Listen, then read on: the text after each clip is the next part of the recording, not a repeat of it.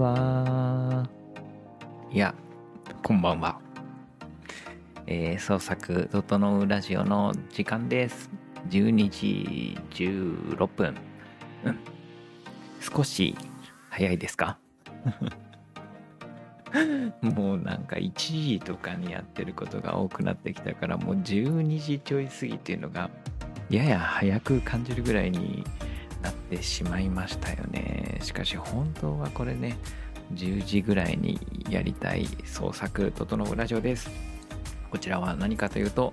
えー漫画スクリプトドクターの後藤が今いろんなことをやってます、えーコルクスタジオの編集長をやってたりとかあまあでも最近それが多いな。ということで Webtoon 作ったりとかえーまあ、あとは今日は京都芸術大学の公開講座の準備をしてましたね。とかね、なんかいろんなことをやってるんだけど、この日々の活動の中で気づいたこととか思ったこととかをですね、皆さんにお届けしつつ、ね、知見を共有しつつ、えーそしてみんなで整った気持ちになっていこうというのがこの番組のやりたいことであります。というわけで今ね、あ、みっちさんが声かけてくれた。頑張ってくださいって言ってくれた。ありがとうございます。えー YouTube でね、YouTube のライブでこうやってお届けしつつ、そしてあとは、えーあ、整うということですね、と 言ってくれたそうなんですよ。整うということなんですよ。ね、カポーンさんが言ってくれたぞ。えーという感じで今 YouTube でコメントもね皆さんの読みつつそして、えーポッドキャストなどでも更新しておるというそういう感じになっております。いろんなポッドキャストで聞けます。でね僕はねちょっと今少し楽しい気分なのはね何なのかというと、えーこの番組ね最初の方ではえー、Webtoon とか漫画、まあ、Webtoon に限らずなんですけれどもみんなが一斉にこんばんはって言ってくれた作品のえー紹介プラス感想を言っていくみたいなこと着目ポイントを言っていくみたいなことをやろうと思っててんでそれで今日ねまさに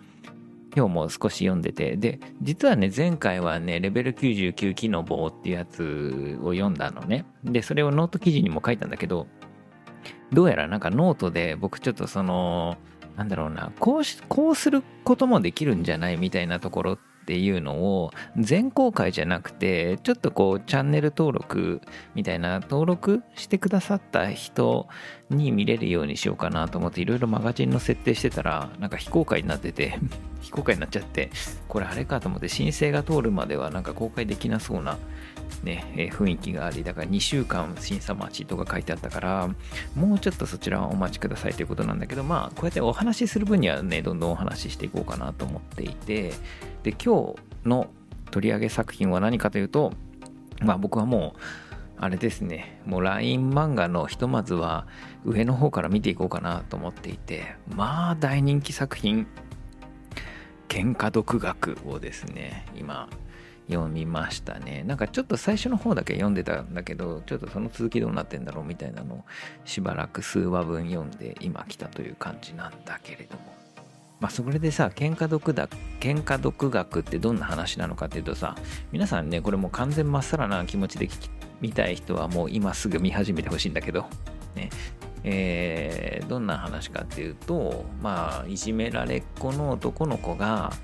えー喧嘩をしつつそのまあ喧嘩してだからいじめっ子を見返しつつそれに YouTube のまあその漫画の中では YouTube の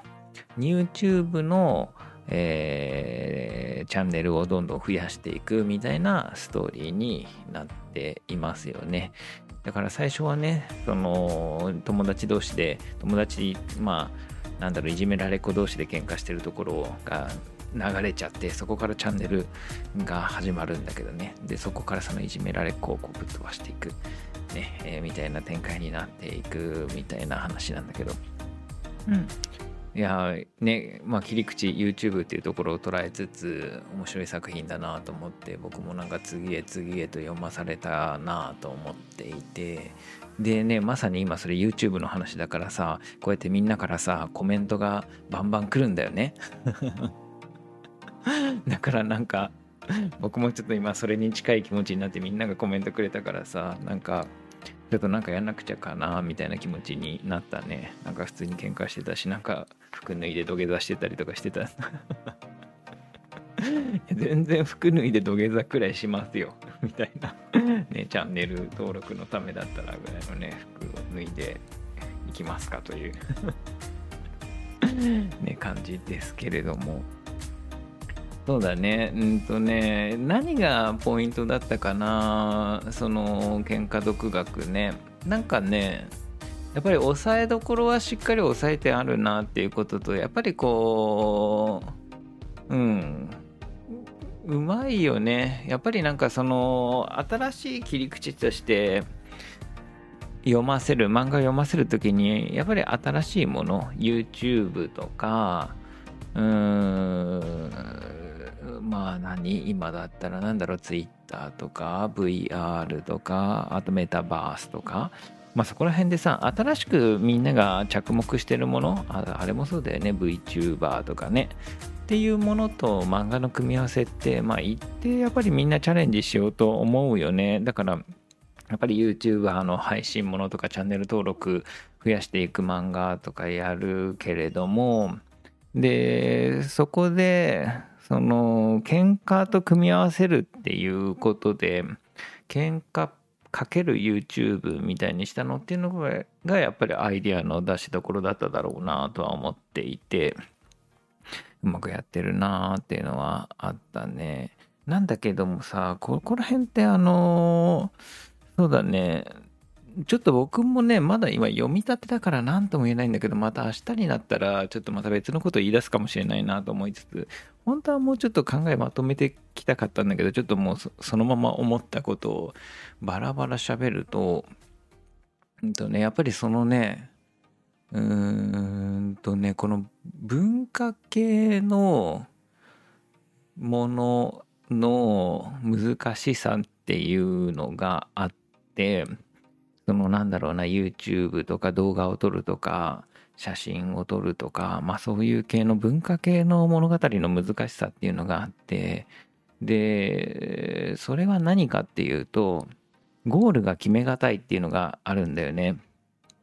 その例えばだから YouTube とかにしたってどこをゴールにするのかじゃあチャンネル登録100万人なのかね200万人なのかね、とかなのか、まあ、もしくはお金をいくら稼ぐまでなのかとかなんかそのあたりのゴール設定みたいなのが難しくなるのが文化系の作品の特徴で。ね、でだからそれは何で難しいのかっていうとゴール設定が自分が自由にできすぎるっていうのがあるんだよね。じゃあ俺たちはチャンネル登録100万人目指すぞって言っても自分たちで課したえー、ものだから別にその強制力もないしねまあだから気の持ちようでじゃあ10万で達成だっていうふうにするんだったらもうゴール設定がすごく簡単なものになってよかったねみたいな感じになっちゃうしなんかその自分で課したその目標に向かって進んでいく。よしじゃあ10万人目指すぞとか100万人目指すぞっていうふうに主人公に言われてもそんなにそいつを応援したいかっていうとなかなかそういうことにもならんなというのがあって結構ね動機づくりの部分っていうのが難しいんだよねと思っていてでこの作品も実はねまだ僕が読んでるところまでではねその難しさを、まあ、正直乗り越えられてないなとは思いましたね。なんかねやっぱり何をしていく話なのかっていうのがね多分筋道を持ってなくてもうだからその状況その状況でもう新しいこうどうなっちゃうのって思わせるような出来事を重ねていくことでなんとか続きを読ませているっていうなかなか結構ね何て言うのかな物語作りの引きの強さとかもパワーで何て言うのかなこういうの。筋道ストーリーの力というよりは続きを気にさせる演出でどんどん先を見せているっていうまあ僕からするとちょっと苦しいシナリオ作りだなっていう相当毎回めちゃめちゃ考えないとえー、先を見出していきにくい形だなとは思っているな。どういう形にしていくんだろう今後。っていうのはちょっと気になる。なんかうーんとだから大きく主人公が何を成し遂げるのかっていうのがね決まらないんだろうな。最初まあお母さんのねが入院してたりするからそこをまあじゃあ入院費をね完済するっていうことなのかなんかそれともじゃあ強くなるっていうことを今僕が読んでる段階では自分が強くなりたいって言ってるけどどこまで行ったらじゃあ強くなったっていうことになるのかとかね。そこでまだ僕が読んでた7話8話の段階ではまだ最終的な目標とかこれを成し遂げるんだみたいなのは出てきてなかったっていうところがあ皆さんがこんばんはって言ってくれているまあこの作品のななんていうのかなっていうか、まあ、この作品だけじゃないんだけどそういう系作品の課題感をなんかこう感じるなと思って読んでた。でだけれどもうんとやっぱりそれでもまあそういう課題感を作品全体的には持ちながらもうそれでもやっぱり楽しくうまく見せるためのちゃんとした基本とかいうか工夫とかはしっかり抑えられてるなと思っててでそれが一体何かっていうとまずやっぱりお金を稼ぐことみたいなことをね YouTube やってお金を稼ぐみたいなことをやっていくときにうーんとまず自分のためじゃないっていうことだよね。これがまあ自分が贅沢したいとかいい思いしたいとかっていうことだとやっぱり全然応援できないんだよね。だからその母親が病気になっていて人のためにやっている自分のためじゃないんだと。ね、これはあくまで母のためである。とか、まあ、あとはまあ友人のためであるとか、なんかそのやっぱり自分のためじゃなくて、他の人のために頑張っているっていう構造にしてあるっていうこと。これはもう、なんだろうね、応援を得るための基本、なんていうのかな、基本とは言わないか、応援を得るためのセオリー中のセオリーという感じで、うん。えー、まあ、どんな作品も主人公を応援したいじゃない？その時に、ね、えー、他者のために頑張っているっていうのはね、なんか一つあること。で、そういうふうにちゃんと見せきっているっていうことと、あとは、そうだね、敵がめちゃめちゃ嫌なやつっていうことだね。やっぱりね、その、まあ、ドラゴンボールとかもじゃあなんでやっていけんのかとか、あとまあ、スポーツもスポーツものっていうのはね、やっぱり勝ち負けがあるから、あいつに勝ちたいみたいなのはね、えー、まあ目的の一つにはなりやすいんだけどそれこそそれは文化系と違ってきっぱりと勝ち負けつくしまあなんか文化系よりもなんか勝つことにちゃんとなんかあ意味を作りやすいみたいなところはあるのかな。まあ、あとは勝ち負けがそもそも分かりやすいということか、とかもできるのかな。あ、ごめん、ちょっとこれあれだね。勝ち負けがなぜスポーツ系の方がやりやすく感じるのか、なんかちょっとまだ僕も理屈が曖昧な気がするけれども、もうちょっと考えるけど、ね。うーんと、まあ、でもね、そう、敵がめちゃめちゃ強く、かつ、うん、嫌なやつであるっていうこと。で、これはなんかすごくうまくできてるなとは思いましたね。まあ、ただ、やっぱりなんかこの最近の作品の傾向でもあるけど、ストレスを溜め続けないっていうのがあると思ってて、その結構ね、序盤からね、割とやっつけちゃうし、えー、ひどい目な、なんていうの、ひどい目とは言わないな、かなんだ、自分のその敵討ちじゃないけど、ね、しっぺ返しじゃないけど、仕返しをね、できちゃうかな。で、できちゃうと今度はそのやりたかったことが叶っちゃうから次どうするみたいな展開になっていくのかなとは思った。あともう一個はやっぱ女の子が可愛い。ね、えー、出てくる女の子が可愛いことによってなんかこの恋を実らせたいなみたいな軸もちょっとずつできてるみたいな感じかな。いやでもねまあ読んでて僕の感じだとねどの軸で行くのかっていうのが難しいなって思い続けちゃったけどなそれは恋愛をうまくいく話にしていくのかそれこそなんかちょっとこうめちゃめちゃ強くてかっこいい、えー、格闘家とかが出てくるからそいつに勝つぞみたいな話になっていくのかはたまたチャンネル登録数を伸ばしていくのかどのラインで行くんだろうなっていうのが決めるのむずい作品だなと思って読んでたな。もしそこがしっかり決まっちゃえば決まっちゃうならばなんかね新キャラがどんどん出てきてそいつによるトラブルがあってみたいなことで続けやすいんだけどね。僕が読んだところまでだと編集者雇おうっていうことで新しい女の子が出てきてっていうところまで読んだんだけどさっきね。でそれでまたなんかいろんなトラブルがあってっていうやり方はあるんだけどね。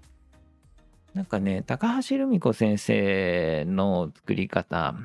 あの高橋留美子先生はねあれね、うるせえやつらとか、ラマ2分の1、犬やしゃとかね、代表作、メゾン一国とかね、でも高橋留美子先生の作り方の中で「ランマ2分の1」っていう作品があってそれも格闘系の作品だったんだけどあれとかはね分かりやすくて、ね、水をかぶると女の子になっちゃうランマくんがいてで要はそのふざけた体質を元に戻ってちゃんとした男になりたいっていう軸が一個あるんだよね。でだからそこに対してまああとはまああかねちゃんとの恋がどうなるのかなみたいな感覚は読者は思いながら読むんだけどまあでもそれにしたってしっかりした男にならなければそれは叶わないのであると彼は思ってるだろうしだから男の子になりたいちゃんとした男にもう一回なりたいという願いのもと話が進んでいくわけ。でしかしそのことに対して毎回えー、ゲストのキャラクターがどんどん出てきてトラブルが起きていくっていう感じなんでね。最初は久能先輩が出てきてとか。で女の方のランマに惚れちゃうとかね。で今度はなんだなんだあのあいつは忘れちゃった。ピーちゃんが出てきて。ね。爆祭転結の人が出てきて。ね。えー、まあなんか今度はあかねちゃんに惚れちゃってとかなんかそうやってどんどんどんどん次のキャラ次のキャラっていうのが出てきて、えー、そいつが起こすトラブルっていうのに解決してしたらまた新しいキャラクターが出てきてっていうそういう方式も取れるんだけどなんかもしかしたらそういう形に近くなっていくのかなという予感もしつつでもそれにしても軸がどこにあるんだっていうのがずっと気になり続けて。読んだなというところですな。何かすごいところっていうのをだから見出すとするとどこなんだろうな。そうだななんかやっぱりすごく基本的に抑えるべくところをちゃんと抑えていって感情表現もしっかりできているししっかりキャラクターが反省したりするしっていうところかな。なんかあれかもしれないな。何でもない主人公。はじめ何でもない主人公でいじめられっ子で何の何の価値観も主義もそんなに持ってなかったやつがちゃんといや俺は変わるんだと決めてえー、しっかり後悔して自分の、まあ、大事にするものを見つけていくっていうのを描いているっていう点はなんかそこは何だろうなすごく面白いなって思った点かな。なんかね日本の漫画だと結構まあそれこそなんだろうなルフィにしてもあ、今、ルフィ話題ですね。別の意味で。ね、強盗のね、ルフィさんがもうこれ笑い事じゃないからもう本当何にも言えないんだけど、ね、えー、まあそうじゃなくてさ、なんか、本当の漫画の方ね、にしてもさ、スパイファミリーにしてもさ、何でもそうなんだけどさ、大体さ、日本の主人公ってさ、もう、あれなのよ。そのキャラが出てくる時点でもう過去を背負ってて、過去を背負ってるんでね、もう過去にこういうことがあって、こういう人間になってますっていうところから始まることが多いんだよね。で、やっぱりその方が価値観持ってるやつだから引っ張ってきやすいわ、まあ、引っ張っていきやすいんだよね、読者をね。魅力的にも見せやすいっていうことはよくあるんだけど、まあ、この喧嘩独学で言うともう本当に何でもないいじめられっ子の男の子で、うん。っていうのが、なんか自分の価値観をちゃんとつかむまで、何でもないやつが自分の価値観をつかむまでっていうのを、この7話ぐらいまでの、えー、コンパクトなあの始まりの中で、えー、ちゃんと挫折してちゃんと立ち上がって自分の大切にしなくちゃいけないものっていうのを、えー、確かめたっていうこと。このことはなんか結構うーんあこういう見せ方あるんだなとは思ったな。やっぱり魅力的などんどん続きが気になる事件で引き込んでいってまあ、キャラの価値観とかが分かる分かったり得られたりするところまでを見せきる。で見せきるまでにもう引き続けるっていうね状況によって引き続けるっていうのはあなんか言ってあこういうやり方あるんだなっていうのはねちょっと思ったね。やっぱり Webtoon ってそのいきなりキャラで見せるんじゃなくて出来事とか魅力的な状況によってどんどん見せていくっていうのが一定あると思っててだからそれのなんか一つの成功例みたいなのを見せてもらえたなみたいな感覚はあるかもな。うん。なんかねそれがどうしてそうなってんのかっていうのは僕はちょっとまだ分かんないんだけどね。というのはキャラクターを序盤からキャラクターの価値観を書くっていうことは割とむずいからね。その、それが、まだこの Webtoon が成熟しきってない中で、やれる人がそもそも少ないとか、えー、そういうことも言ってあるかもしれないからね。なのか、それともそもそもこの Webtoon でスルスルと読んでいく、読み進めていく。作り方の中でいやキャラよりもやっぱり出来事の方が読みやすいのであるとかそういうことが働いているのかどうなのかねちょっとわかんないけどっていうのが一旦僕がざっと喧嘩独学を読んだ感想でしたと。しかしあれだね喧嘩独学を読んででもまだだからこれまたちょっと僕今日どうせね、えー、またこう夜の街をこう歩きながら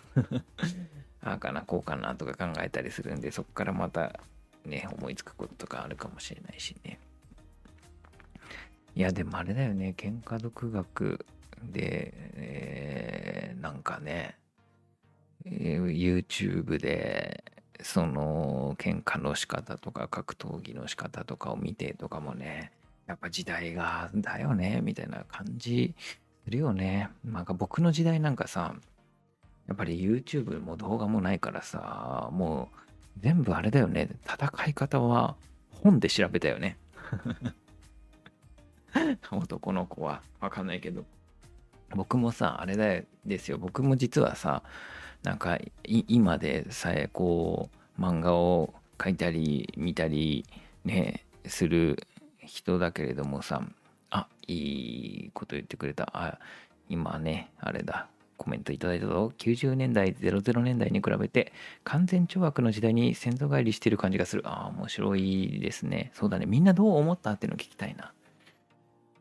そうだよね。完全懲悪めちゃめちゃ分かりやすいかもしれないね。悪がめちゃめちゃ悪だもんね。分かりやすくね。うん。そういうのって繰り返すのかもしれないね。完全懲悪で悪を悪として書くとさ、そんな悪いないでしょみたいな悪にも悪の事情があってとかさ、出てきてさ。うん。で、それで、ね、そういう時代が繰り返すのかもね。で、あとあれだね、あのクラス面白いなと思ってるのが、みんな YouTuber なんだよね。みんなその 番組を持ってるっていうのもなんか いい世界観だなとは思ったな。でね、そうなんですよ。僕もね、なんかあれなのよ。僕こう見えて意外と、えー、中学の時は柔道部だし、高校の時は剣道部なので、意外とね、戦いを求めて 生きてきたんでね、気持ちがわからなくもないというね、感じですよね。もう、だから僕はあとは、ね、もうわけわかんないと思うんだけど、僕は八極剣寸形とかできるんですよね。八極剣寸形っていうのはですね、ワンインチパンチですよね。その、ブルース・リーとかが英春剣のワンインチパンチとか、この演舞を見たことある人いるかもしれないんだけど、このあれだよね。何の話なんだっていうこれことだよね。この拳をこう相手から3センチ離してさ木木の力でさそう相手をこうドンとぶっ飛ばすというですね 技を ねこれでも今あれじゃないかな YouTube とかで出るんじゃないかなねっていうやり方があって僕はそれなんでできるかっていうとさ それこそだからさ柔道部とかの時にさそのなんか必殺技欲しいなと思ってさ で本屋さんにこう探しに行ってさなんかいいのないかなと思ったらさその中でさ八極拳の本があってさで八極拳の本の中にさ寸慶っていう3センチ相手と3センチ距離を離したところから拳でね力を発して相手を吹っ飛ばすみたいな技のやり方が書いてあってさ。であこれだと思ってさもう めちゃくちゃ練習したっていうのがあってね。これ気合木の力で相手を吹っ飛ばすっていうんだけどでも本当はその木の力って 何かっていうと、えー、ちゃんと地面これ重力の力なんだよねちゃんと地面にこう重心を落として足をついてでその筋肉足の筋肉から腰の動きにつなげて腰と上半身を固定させてこう体をねこう何て言うのかなこう拳を前に出したままなんかこう体の体重を一気に3センチグンって前に出すみたいな感じなんですよ。ね、だから体当たりに近いんですよ。体当たりを拳を突き出した感じで瞬間的に行うこう体当たりを拳で拳に乗せてやるみたいな感じなんだよねその八極拳の寸慶のやり方というのがさだからさでもそれがちょっとマジックっぽくてそそれをその何て言うのかな旗から見てると3センチぐらいの距離からグンって手を出しただけでボンって吹っ飛ぶから相手が。ね、でもそれってさ当たり前じゃ当たり前でさ要は僕の体重がじゃあ仮に60キロぐらいあったらさ60キロがさその瞬間的にさ60キロの塊がドンって当たるからまあそれだけの吹っ飛び方はやっぱりするんだよね。っていうのがちょっと見た見栄えするみたいな見た目楽しいみたいなのがあってそんなんやってたなっていうのをね、ちょっと思い出しましたっていうね。あとは僕あれだな、柔道部の時はもうだからもうそういう裏技めちゃめちゃ楽しかったからさ、もうなんか、あれだよね、中、中国の中国憲法とかのさ、それこそ壺の位置だよね。その人体には108個の痛いツボがあるんですよ。ね。108個の痛いツボと18の死ぬツボがあるんですよ ね。で、その18の死ぬツボはね、僕調べだとね、大体ね、こう頭から体のね、中心に通ってますね。この中心に通ってるのを強く 押すことによってね、死ぬツボがあるんですけど、でそそれはそれとしてそうじゃないところに、えー、残り108-18のなんか9 6、まあ、80何個のえー、ん？嘘 ?90 個 ?90 個？えー、の痛いツボがあるんだよね。で、そこだ、例えばさ、だからここら辺の、このあれですよね。このな、見えないかな。この、この辺りの、なんて言うんだろうな。でも押すと健康の、健康にもいいツボだったりするんだけどね。この、何これこの二の腕二の腕？これ何これ？三の腕？わかんねえや。ここ、ここにあったりとかさ。あとは、ここの肩のここら辺にあったりするんだけどさ。とか、あとは、この、それこそ、鎖骨の内側とかさ。なんかまあ、あらゆるとこにあるんですよ。で、もうそことかを、ね、ひたすら研究してさ。だから寝技とかの時にさ、ね、こう、寝技ってさ、本当はさ、なんていうのかな。柔道の寝技とかってこう、なんていうの、抑え込みとかでさ、こう固めて抑えるんだけどさ、もうそういう時に、まあ僕そんなパワーもないから抜けられないんだけどさ、もうそういう時はさ、そのさ、めちゃくそ痛いツボをさ、グリッとね、やることによって、はいたたたみたいになった瞬間に抜けるみたいな。ことをやってましたね。っていうのを思い出しましたね。足のツボとかだから便利で、足のふくらはぎのあったりとか痛いツボめちゃめちゃあんだよね。みたいなことをやっていた学生時代を思い出したなーっていう喧嘩独学。まあ喧嘩ってね、やっぱ男の子はね、好きなもんですよと。まあ実際でもあれだよね。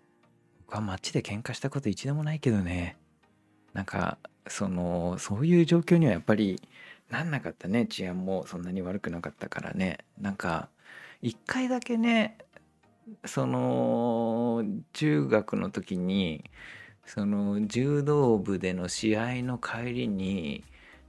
集団で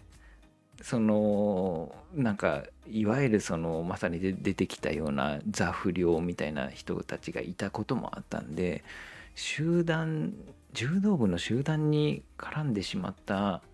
人がいてでそれ僕はもうまだ1年生の時でで多分高校生とかだったんだろうね。で中学のよくでも中学の人たちにね絡んでいくのもまあしょぼいなと思いながらも絡んじゃったんだろうね。で先輩たちがさなんかさやっぱさ普通に敵参観だからさそいつらを投げてたよね。うわーと思って。投げてると思って。っていうのを見たぐらいだったかなと思いましたねっていうね。そんぐらいでしたね。おいいですね。みんなからコメントがね縦スク漫画はなんとなく海外ドラマを見てる感じがします。漫画というよりテレビ画面を使ってるコマとストーリーな気がして。そんな感じはねするよね。うん。あ、ブルース・リーって言ってる。お、そうそう、そうなんですよ。ブルース・リーね。で、ブルース・リーは、あれね、ジークンドー、英春剣ね。っていうじゃないですか。で、だから、あ、石剣道ね。石剣道っていうのが確かあって、ジ、ね、ブルース・リーはね。石剣道っていうのがあるんだけど、その石剣道の、その、もともと、指示してたのが英春剣だったと思うんだよね。確かね。僕のうろ覚えな知識だ。英春剣にも、そのワンインチパンチ寸形はあるんだけど僕が得た知識のやつは八極拳の方なんだよね。なんかいろんな流派があるんだろうねきっとね。おすごい。僕も若い頃に格闘技をいくつか習ってた経験が連載書くのにめちゃくちゃ役立っている。うん。やるよりだけど見栄えもあるアクションシーンを書くのに困らない。すごいな。ねえ。ね私個人はえー、深沢あ、これ読めないな、僕。これ有名な人なのかな。深作。うんうんうん。の影響を受けすぎたせいで主人公も敵役も悪人になってしまう。これはきっとあれだな。有名な人なんだろうな。ちょっと調べてみよう。とかね、やってたね。深作金次。へえ。あ、これは多分すごく有名な映画監督だね、きっとね。なるほど。あとあれだな。これ格闘技の話してても まあでもそういう回があってもいいか。そうだね。僕はあとあれだな。あの、大東流合気柔術ってあるじゃないですか。あ、仁義なき戦い、仁義なき戦いのね、深作健二さんね、の監督、すごいみんな教えてくれてありがとう。柔術ってさ、日本の柔術って2種類あるでしょ？その っていう常識かのように話すけど、合気道の元になったやつね、合気柔術ね。合気柔術って2種類あるじゃないですか。多分大東流合気柔術と柳生心眼流があるよね、多分ね。えー、っていうのがあって、で、僕の中学校の頃の友達が、大東流合気柔術を大学の時に部活に入ったとかなんかで、え、やり始めたとかで、で、柔術ってさ、なんかもう本当に合気道と違ってさ、もうわけわかんない技でさ、こう、相手の関節とか壊してきたりするじゃないですか。みたいな、ちょっとさ、だからやってやってっつってさ、やってもらってさ、なんか足を決めてもらったんだけどさ、そしたら、もうあれだよね、その、その後さ、足の感覚なくなっちゃってしばらく、ももの感覚とか。ね、もう触っても何も、だから常に足がしびれてるみたいな感覚になっちゃってさ、で、なんかごめんとか言ってたけどさ。いやー、なんかね、そんなのも思い出しましたね。ねなんかだからあれだよねっていうことを考えるとさ、やっぱりこう、強くなりたいみたいなことっていうのは一定あるよねっていうのがね、こうどういう技とか何かによってさこう強くなりたいというのはやっぱり興味を引くものなんだろうね。男の子とかは特に。だからそれこそそのまず YouTube のところに格闘技の秘密の誰も知らない秘密のチャンネルを見つけたみたいなのも実はやっぱ結構ワクワクの設定だよねそこがやっぱりこの作品の楽しさポイントだったんじゃないかなと思います。あ、いいですね。漫画のヘルシングとかが好きなので、ダークなキャラばかり描きたくなります。悪役というか、尖ってる感じになってしまいます。あと、悪のカリスマとかに弱いです。ねいや、そうだよね。なんか、だからそういう意味では、喧嘩独学って、うん、なんか、難しいよね。言ってもさ、相手が確かに嫌なやつで、いい感じの悪役ではあるんだけど若干そういう意味では物語でラスボス級になるほどのやつなのかといえば局クラスで生きてる小物として描かれるんだよね。一番強いやつではない。一番強いやつはやっぱりその格闘技やってるやつでまあそいつには頭が上がらないっていうやつになってるしね。だからでしかもなんかちょっとその YouTube とかやっててまあ小物に見えるんだよね。だからそういう意味でなんかもう一歩そこで最終ラスボスになれるほどの格を出してないっていうのもなんかちょっと気になるポイントではあったかなという感じですよーし、じゃあ今日のところはそんな風に話していたけれども、だいたいこれで、うわ、もう38分こんな話をしていたら 経ってしまった。これ今日の話、創作の話だったんだろうかっていう気持ちでもあるが、まあまあ、まあいいか。まあよしとしよう。自分に優しくしよう。えー、じゃあエンディングテーマをもうかけつつ、今日だからどうなることかと思ったけど、ちょっとエンディングテーマにしちゃおう。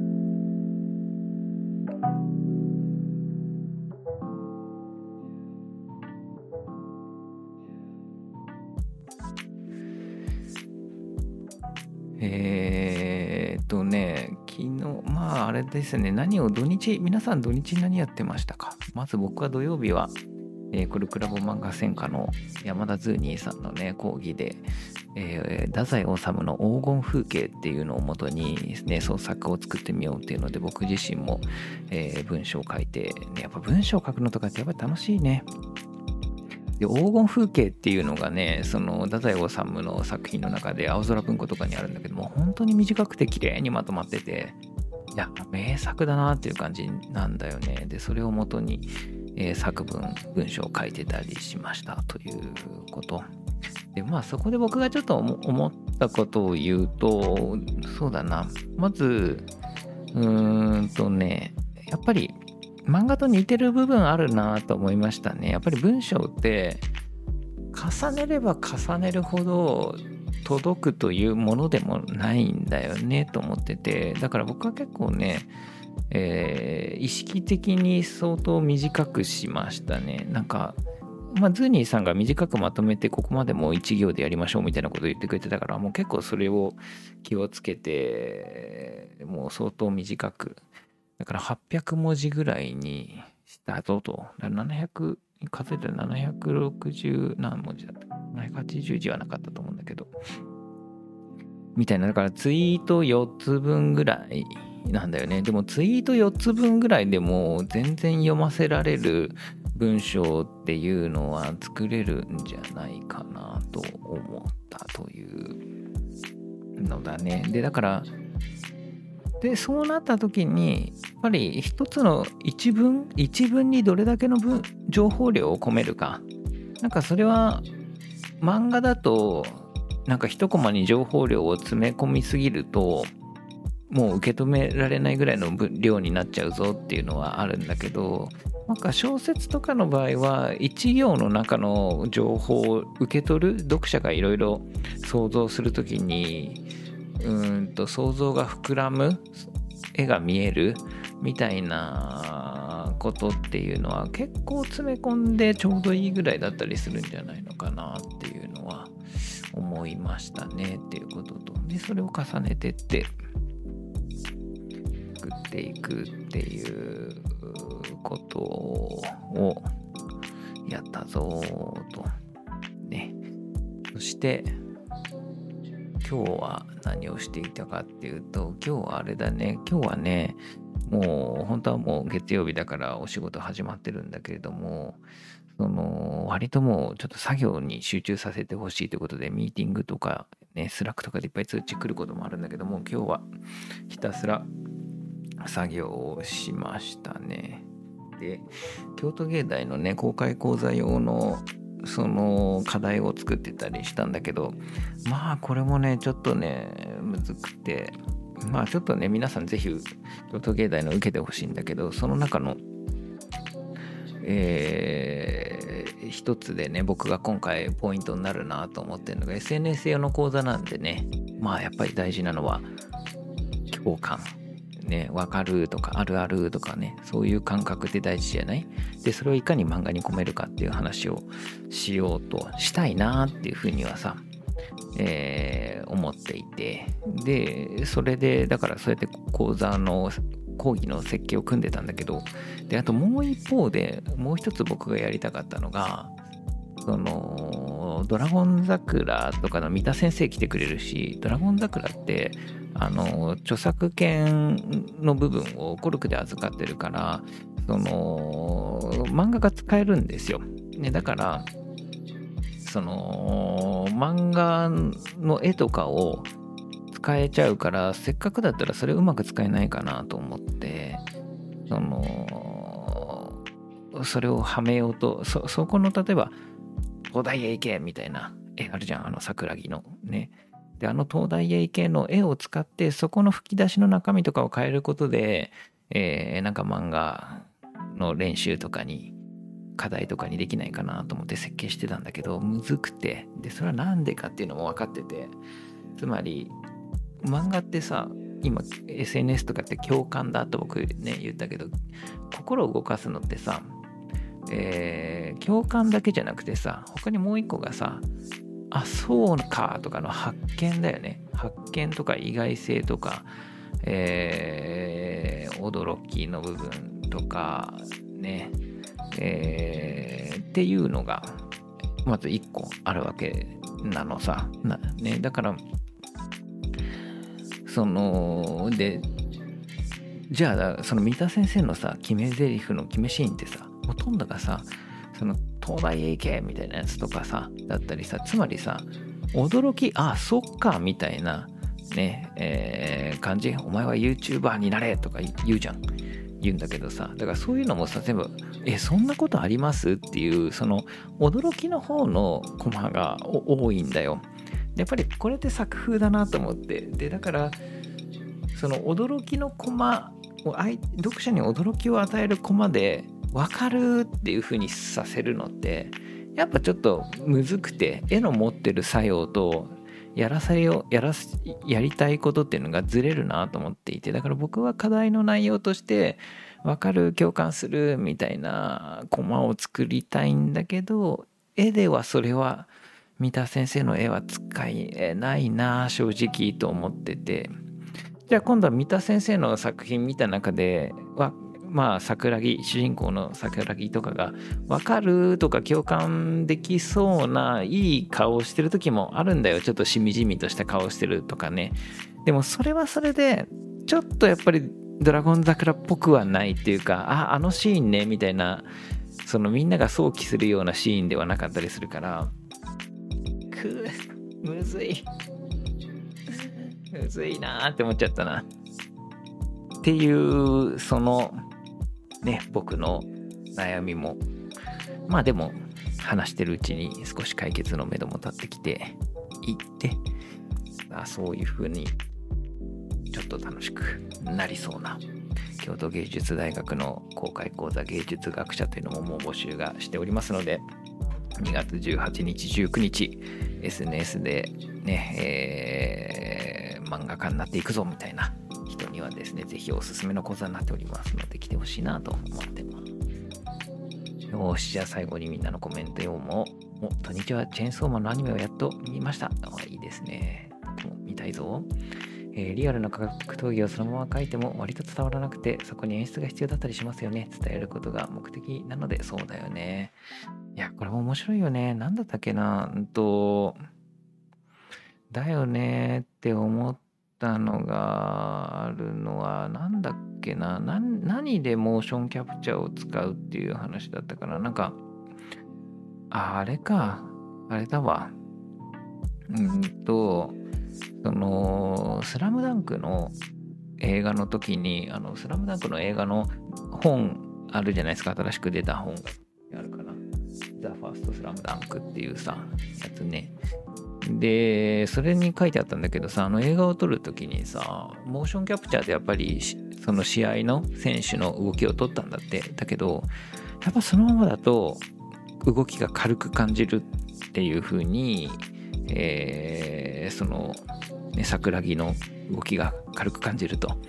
で、これ桜木つながりでもうわけわかんないでしょ。今度はスラムダンクの桜木です。ね。ドラゴン桜じゃなくてね。で、えー、っと、まあ、それでだから井上、えー、武史、ん？井上武彦、今回は監督かな？が、その、動きをちょっとずつ誇張して演出して重さを出していったみたいな重さイコールリアリティを出していったみたいな話があるんだけどなんか僕その話さ前にさ聞いたことあってさあのー鉄拳っていうさあの 格闘ゲームがあるじゃないですか。ね。今回の話いいね。なんかな何か格闘に終始していくというしかもなんかその ちょっとそのなんだろうね。鉄拳もなんかなんかすごく微妙におかしげなゲームでございますよね。なんか僕は鉄拳の中ではあいつが好きでしたね。あのなんかね似てるって言われたんだけどなんか中国憲法を使う人がそれこそいるんだよね。なんかそのジャッキー・チェンみたいな人名前忘れた。レイ・ウーロンか。レイ・ウーロンがねいてでまあこのレイ・ウーロンもなんか戦いながら寝ちゃったりするからね。寝るみたいな動きがあって。でまあそれはいいや。でそれはいいんだけどその中で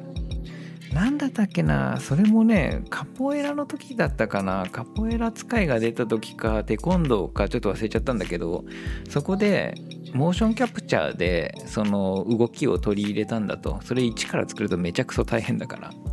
ね、だけどやっぱり動きが軽く感じるんだと。それをそのままゲームにしても全然動きが軽くてやっぱりちょっとずつゲームっぽく重みを足してったみたいな話をそこでもしてたなっていうのを思い出して。だから結局人間の動きってパッと見だと重力感じなく感じちゃうんだろうね。だけどややそこの重力感っていうのをえー、少し誇張することによってようやく本物っぽくなっていくみたいな感じなのかもしれないね。他に、えー、文章って、ね、物事の表現に関してはフリーズドライみたいなところありますね。読者の中にで戻る感じ。あ、面白いですね。ギュッと。ね。うん。あフリーズドライにして読者の中で水分得て回答していく。いい表現だな確かに。うん、こんばんは。ってくれる質問失礼します。えー、シナリオの構造を真似するのは良いのでしょうか、えー、また良い場合、どこまでが構造になるんでしょうか？お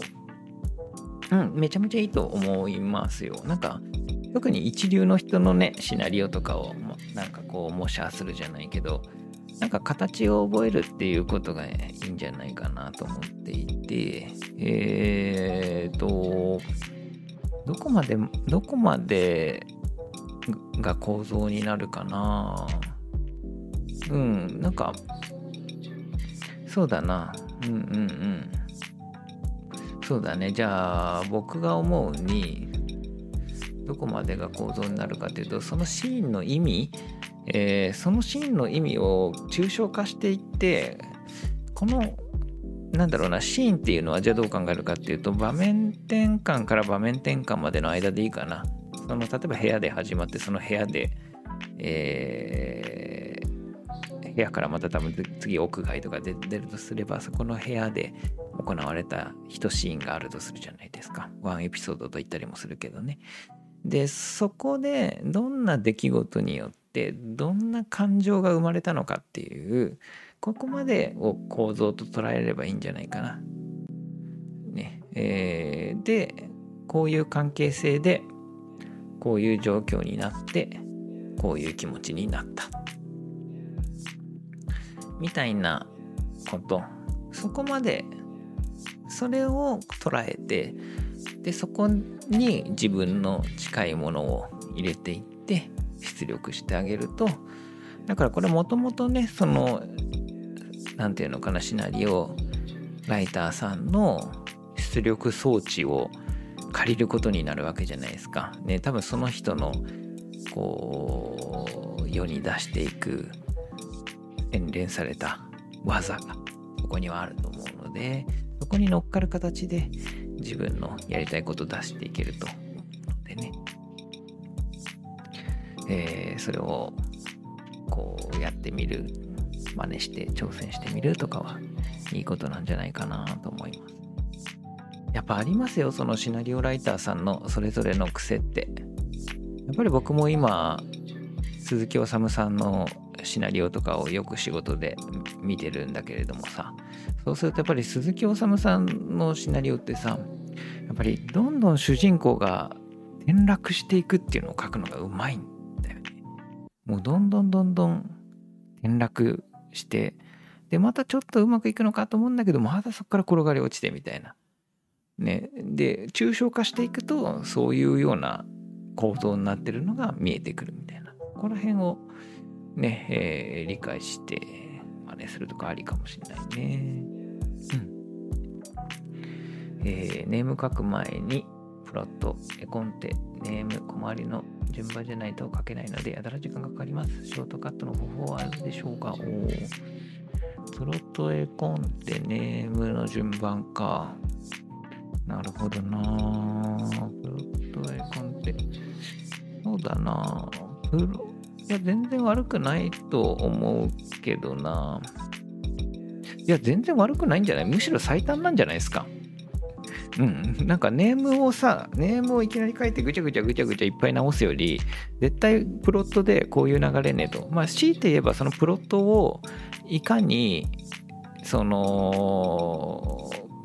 簡略化して、僕だったら32ページのプロットを作るときに、まあ、4ページぐらいのまとめてだから8マスだよね。で、8マスに一言ぐらいずつしか書かないですね。もう出来事は。で、それはなんでかっていうと、プロット上でたくさんセリフを書いても、ほとんど入んないんですよ。だからセリフ、もう細かい、そのセリフはネームで決めちゃいますね。もうセリフ、細いセリフのやり取りは、もうネームの段階で、もう考えてたのほとんど入んなくなるのは分かってるから、もうそこで小回りの段階でネーム、セリフ切っちゃうみたいなことが早いかなと思っていますね、という感じです。いやというわけで、みんなから質問もいただいてしまった。今日もありがとうございます。じゃあ一旦今日のところはこれくらいにいたしましょう。いつも皆さん聞いてくださってありがとうございます。なんかおかげさまでポッドキャストも結構聞いてくださっている感じが伝わってきており、なんかこれ頑張っていれば、ポッドキャストも上の方のランキングに入っていくのではないかなという予感がしていて、ぜひ皆様ご協力いただけたらと思ってます。もしね、まあこういうなんかもう今日なんかはもうお前の 柔道部の時の話なんどうでもいいよみたいな感覚もあったと思うんですが、それでもね、引き続きね、最後にちょっといい話もするので、聞いてもいいぞと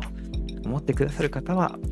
ね、いいねボタンなどを押していただければ嬉しいなと思ってます。あとはチャンネル登録とか、あとはこのね、えーコメントとかもね、いただけると僕はとても全部読んでますので、コメントもいただけたら嬉しいなと思っております。あとは、この動画はね、全部フリー素材で、えー今概要欄に、その 動画、